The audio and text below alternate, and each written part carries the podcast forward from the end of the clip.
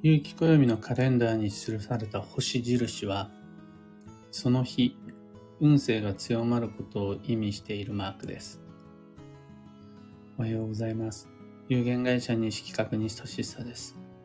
発行から20年、累計8万部の運をデザインする手帳、有機暦を群馬県富岡市にて制作しています。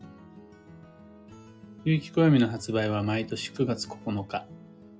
で、このラジオ、聞く暦では毎朝10分の暦レッスンをお届けしています。今朝は、開運日の意味と活かし方、星印の日に何をすべきかというテーマでお話を。有機暦の中にあるカレンダーページの中でも特にイヤリーとマンスリーには様々な運の情報が掲載されています。中でも特徴的なのが白星と赤星のマークです。大安仏滅とか新月満月に関しては他の暦でもよく見かける一般的な運の情報ですが、白星と赤星のマークがどんどんってついているのは有機暦以外に見たことがないです。もちろん9月9日発売の有機暦2024にもそのマークはついています。これ、どんな意味があって、どんな風に使うといいのかに関しては特に初めての人は最初戸惑うはずだし、わからないなりにも目立つ形でドンってついてるから、どういうことって気になると思うんですよね。わからないんだったら気にしなければいいってわけにいかないぐらい目立つ配置で星印がついてます。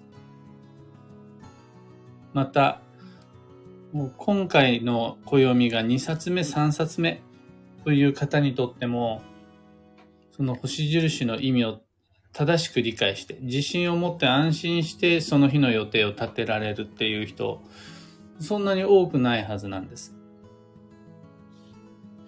一応そのカレンダー上に星印とは基地方位チャンス、旅行、転居、買い物などで基地効果が特に増す増す日、赤星と白星が揃ってる日はベリーベスト、赤星の日がベスト、白星の日がベタ。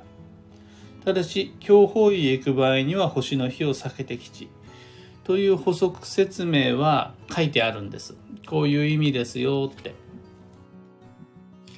ただ、そこまでその説明だけで全部わかるっていう方も少ないし、もう限られたページの中でギリギリの文字で紹介してる程度なので、詳しくここの場で説明をすると、まず白い星印のアイコンが年の開運日です。で、赤い星印のアイコンが月の開運日です。開運日とは何もしなくても自然と運が良くなっちゃう日ではなくて、運を開く機会。何かしらの行動、考え方と動き方によって、自ら運を動かすことができる機会。って意味だと思ってください。じゃあこの年の開運日と月の開運日はどのようなルールで星印をつけているのかというと、まず白星の年の開運日は年番と日番が同じ配置でピタッと重なるタイミングにつけています。月の開運日は月番と日番の木が同じ配置になるタイミングにつけてます。このマークはつけなくても暦を見れば、あ、この日ね、この日ねって一つ一つ読んでいくことで見つけられるんですが、星印をつけておくことでパッとその日がわかるようにして、そういう工夫です。えパッとわかるとどんなメリットがあるのかというと、やっぱりそこが行動計画を立てる際の目印になるんですよね。いちいち読んでいくんじゃなくて、星の日にしよう。この星の日にしよう。こっちの星の日にしようってすぐの短い時間で計画が立てられるので僕は便利です。じゃあ星印がついたその月番だの日番だの年番だのが重なるタイミングは具体的にどんな意味があるのか、なんかメリットあるのか。じゃあ、だからどうだっていうの？その部分が疑問になっている方、そんなに多くの意味はないし、そんなに多くの使い方はないので、二つに絞ってご紹介すると、一つ目が方位の作用が強まるタイミングです。方位の吉凶がそれで決まるわけじゃないので、その日に行くと基地になる、その日に行くと今日になるということはないです。ただ、その基地今日の作用が強まるタイミングが星の日です。赤星と白星が揃ってるタイミングが最も方位の作用が強まります。基地方位であるならば、基地の作用が強まり、強方位だったら強の作用が強まります。その次が赤星、その次が白星っていう感じですね。これが一つ目。二つ目が、その年の運勢が強まったり、その月の運勢が強まったりします。例えば、8月は女装の8月です。女装という運勢があります。特に赤星の日は女装の流れが強まります。本番ではないですよ。急速でもないです。助走の流れが強まります。助走とは徐々に動か動き始める再始動っていう意味です。あと、今年は円の年です。2023年の運勢に円の運勢が強まりますよっていうのがもうお題目としてあります。今年は円の年。中でも特に白星の日は年の運勢が強まります。白星の日は特に縁を大切にして吉となります。これ、両方と、とにかく、方位の作用も運勢も常に一定で毎日同じくらいっていうことはないから、そういうのを運勢って呼ぶんですが、特にその作用が強まるタイミングを教えてくれるのが星印です。で、赤星、白星が両方揃っているタイミングが最も強まる。その次に赤星の日が強まる。その次に白星の日が強まるという感じです。これを踏まえてどんな過ごし方があるかっていうと、例えば一つ目、あの基地方位旅行計画を立てる。いつ基地方位へ行くかです。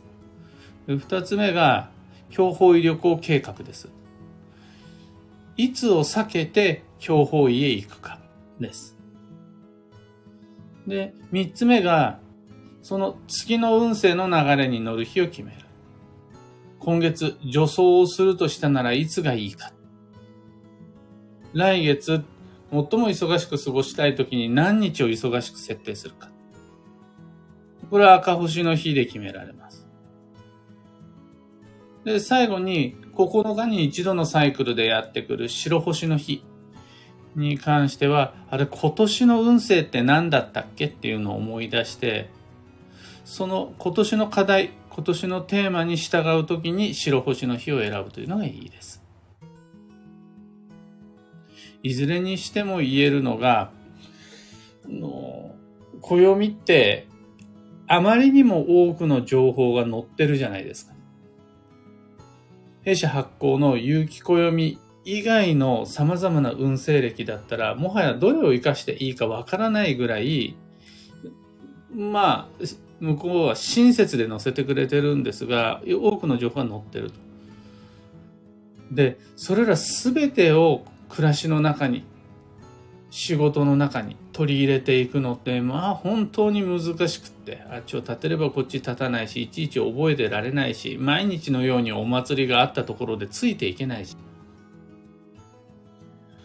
その中でも有機暦の方はなるべく余計なものは削っていって暮らしに取り入れやすいものを残しているんですがそれでもなおやっぱ多いじゃないですか情報が。通常のカレンダーに比べて白紙スペースが少ないのが有機暦です。それでも星印の付け方、目立つ付け方からも察していただきたいんですが、いろいろ情報あるけど、まずこの星印の日、開運日と名付けたこの星印の日をどういう意味だと捉え、どう活かしていくのかが、マンスリーカレンダー、イヤリーカレンダーを使っていくときの最初のステップになります。いろいろ気にしなくちゃならないことある風に感じるかもしんないけど、他のことはちょっと一回置いといて、この星印の日をどういうふうに予定を立てていくのか、そこからまず始めていただくのが有機小読使うのには一番いいと思います。今朝のお話はそんなところです。二つ告知にお付き合いください。まず、有機暦2024の使い始めの儀式。2023、9月の3日日曜日の朝6時からやりますよというお知らせです。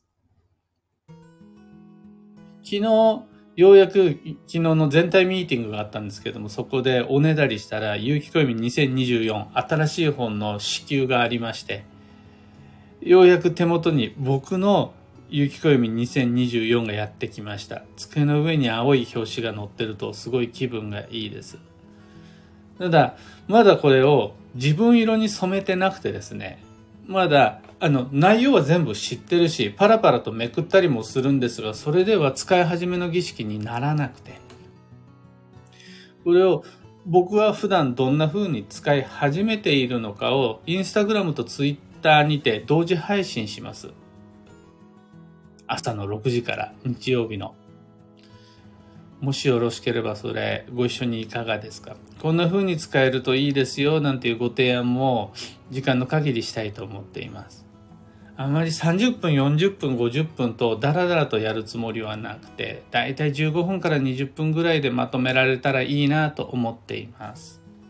ご質問などあればそちらもご回答しますので、お時間合う方、ライブにてぜひ朝活お付き合いください。次に、開運ドリルワークショップ2024に関して、今日ご紹介したような星印なども大いに参考にしながら、2024年12ヶ月の運をデザインしていく。そういうドリル、今年も開催します。すでにブログにて告知とお申し込みは始まっているんですが、先行予約限定セットごご購入の方には、チラシを同封しました。そちらのチラシに限定 URL と QR コードが記されているので、そちらの窓口からお申し込みください。ほんの少しだけ安くなります。ほんの少しだけなんですが、ぜひそっちから先行予約ご利用いただいた方にはお申し込みいただきたいです。あと、業務連絡が一つだけ、運をデザインする暦ラボのメンバーの皆様、もう、暦の表紙デザイン、青いデザインなんですが、そこから文字情報をすべて抜いて、一枚の絵としてデータにしたものをラボのスラックに今上げてあります。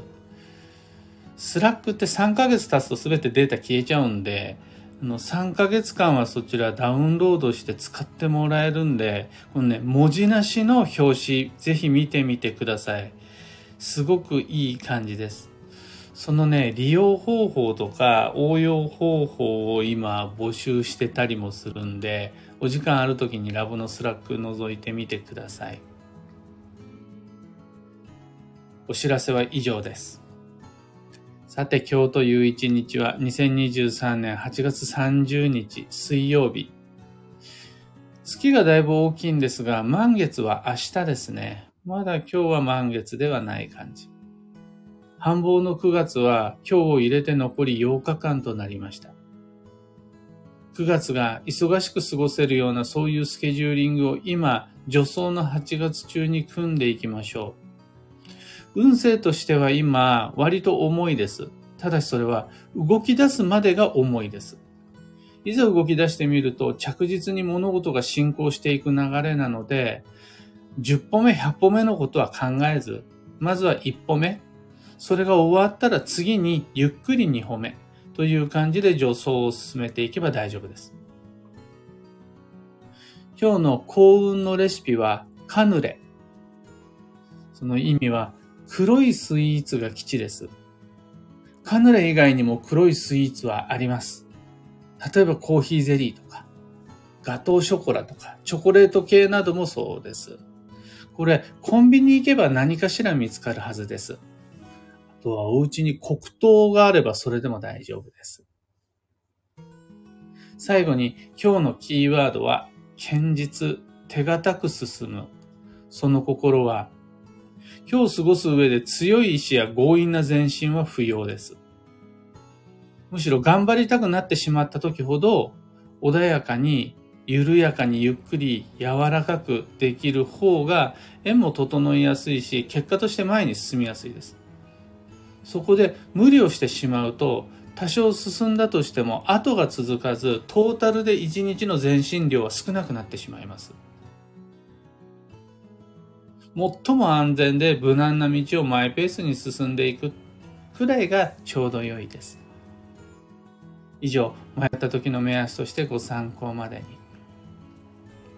ところで、いつもライブ配信にお付き合いくださっている皆様、今朝もありがとうございます。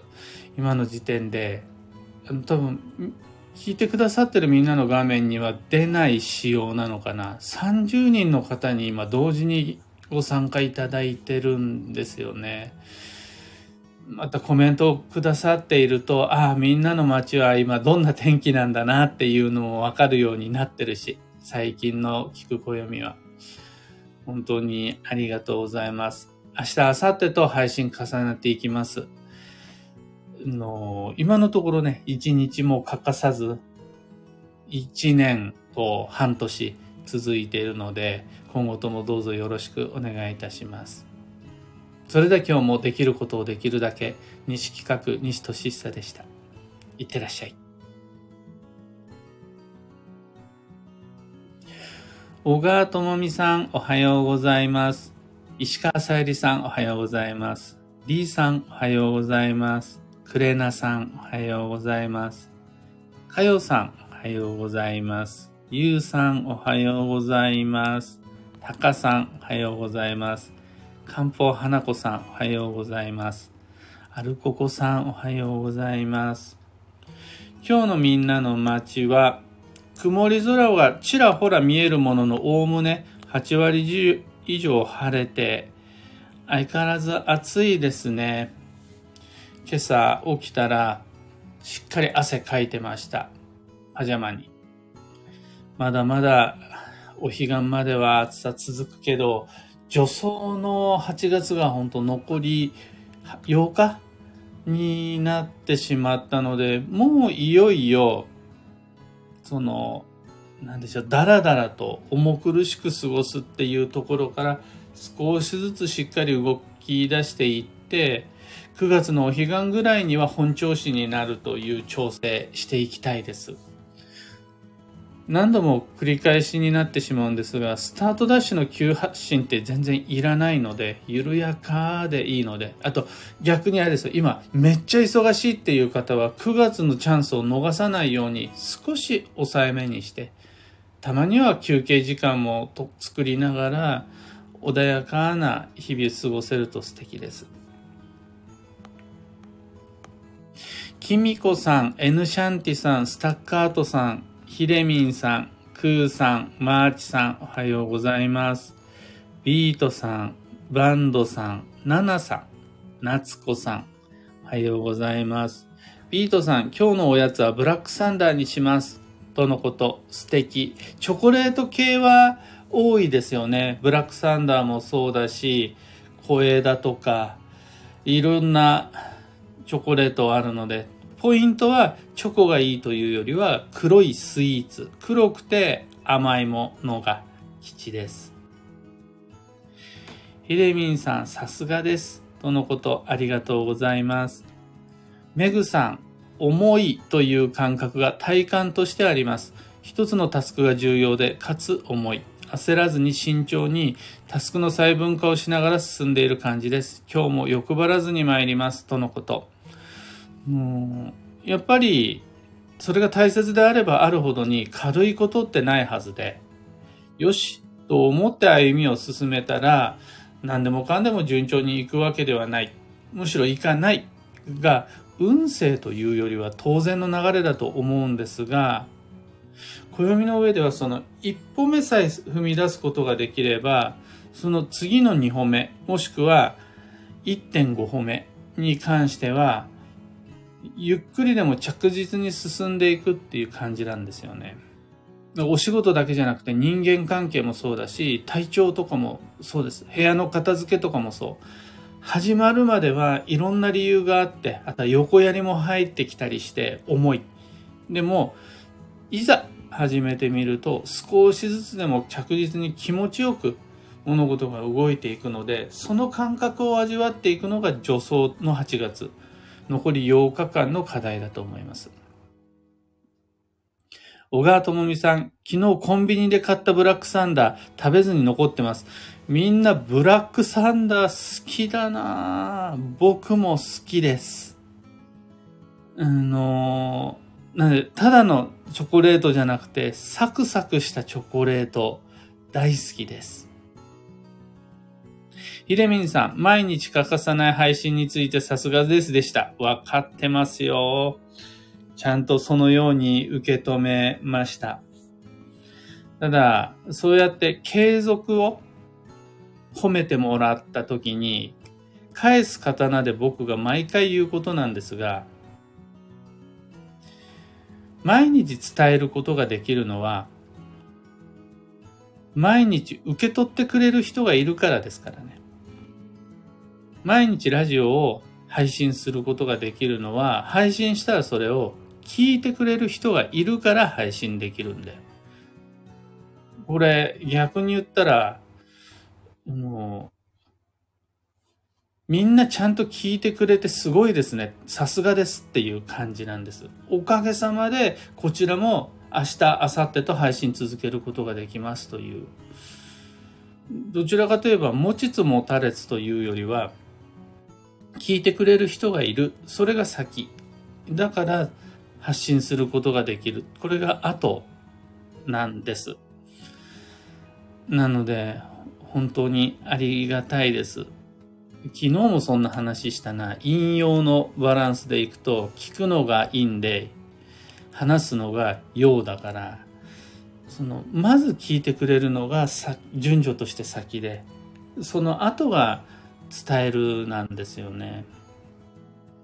だから、うわ、あの、聞いてくださってる方今ね、32人にまで増えてるんですけど、あと、ライブ配信じゃなければ、もっと多くの方に聞いていただいてるんですが、もうそれだけが継続の励みであり原動力になっています。本当にありがとうございます。